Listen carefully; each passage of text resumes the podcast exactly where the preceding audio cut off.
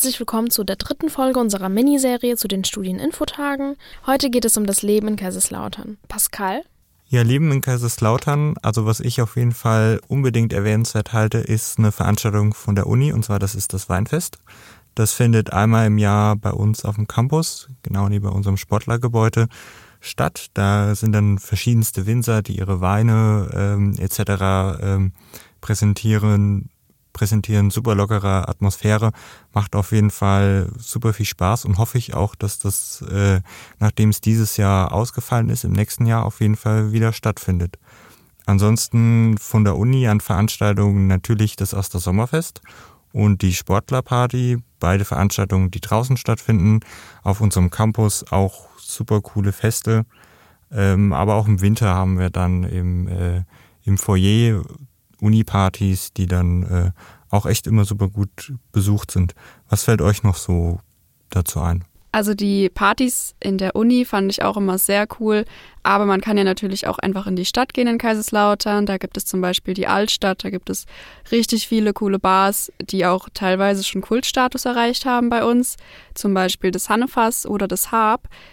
Und das sind zum Beispiel alles eher Bars. Wir haben dann auch natürlich Discos, zum Beispiel die Nachtschicht oder im Pflaumenbaum ist sogar der Eintritt montags für Studenten kostenlos, also lohnt sich das eigentlich schon mal. Man kann hier natürlich auch was am Tag erleben. Zum Beispiel auf unserer Campus-Universität ist eigentlich immer irgendwann irgendwas los. Unser Campus ist sehr belebt, wenn jetzt nicht Corona wäre. Ähm, es ist eigentlich alles zu Fuß erreichbar und sieht eigentlich auch ganz schön aus. Es gibt Hochbeete, es gibt Fahrräder zum Ausleihen oder man kann auch immer mal wieder auf den äh, Unisportplatz gehen. Ja, man findet eigentlich immer irgendeinen Zeitvertreib. Die anliegenden Institute bieten natürlich auch Jobmöglichkeiten. Also man kann in vielen der anliegenden Institute oder Unternehmen als Werkstudent arbeiten.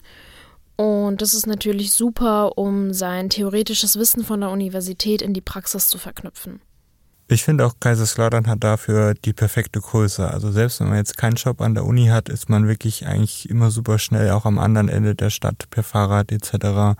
Oder auch wenn es jetzt nicht beruflich ist, man ist von der Uni relativ schnell in einem Park, sei es jetzt Stadtpark, Volkspark etc., die ja auch echt richtig schön sind.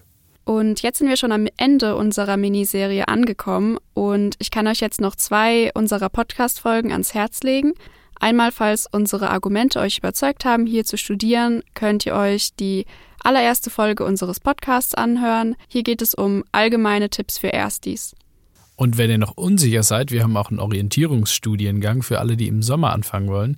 Chook Zero, da gibt es auch eine extra Folge von uns. Äh, da könnt ihr quasi im nullten Semester studieren, also im nullten Fachsemester und spart euch dann quasi ein Fachsemester.